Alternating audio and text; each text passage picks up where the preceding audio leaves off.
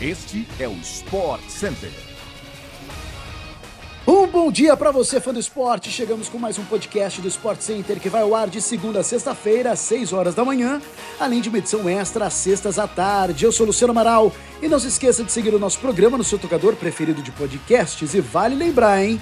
O Sport Center também chega diariamente na TV ao vivo pela ESPN no Star Plus e hoje são quatro edições: 11 da manhã, 4 da tarde, 8 da noite e também 11 da noite. Vambora, tá começando mais um podcast do Sport Center.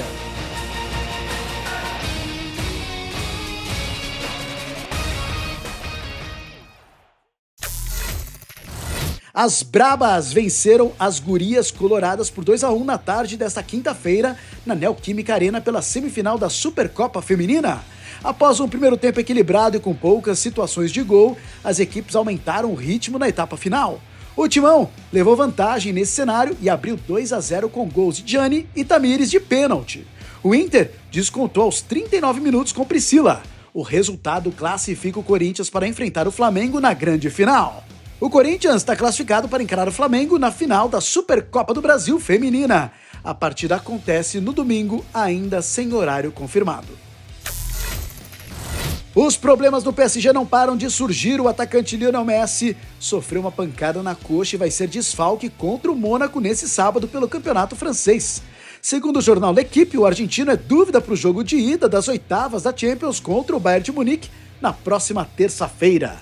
De acordo com o Diário Francês, o PSG está confiante para contar com Messi diante da equipe alemã. Porém, a presença dele é incerta. Fora nos últimos dois jogos do Paris, também o atacante Mbappé não deve voltar para o confronto contra os bávaros. Além dos possíveis desfalques de Messi e Mbappé, o PSG também não conta com o meia Renato Sanches. O zagueiro Kipembe não joga desde antes da Copa do Mundo e está liberado pelo departamento médico, mas sem ritmo de jogo. O PSG perdeu por 2 a 1 para o Olympique de Marselha e foi eliminado das oitavas de final da Copa da França. Neymar voltou ao time após dois jogos ausente por dores musculares. Beatriz Haddad Maia avançou mais uma fase no WTA 500 de Abu Dhabi. A brasileira venceu Yulia Putintseva por 6 a 4, 6-7 e 7-6 nessa quinta-feira e se classificou para as quartas de final. Com confiança na mão, Bia lidou com dois tie-breaks na partida, perdendo o primeiro e levando a melhor no segundo. A número 14 do ranking vai jogar contra Helena Ribaquina na próxima fase da competição.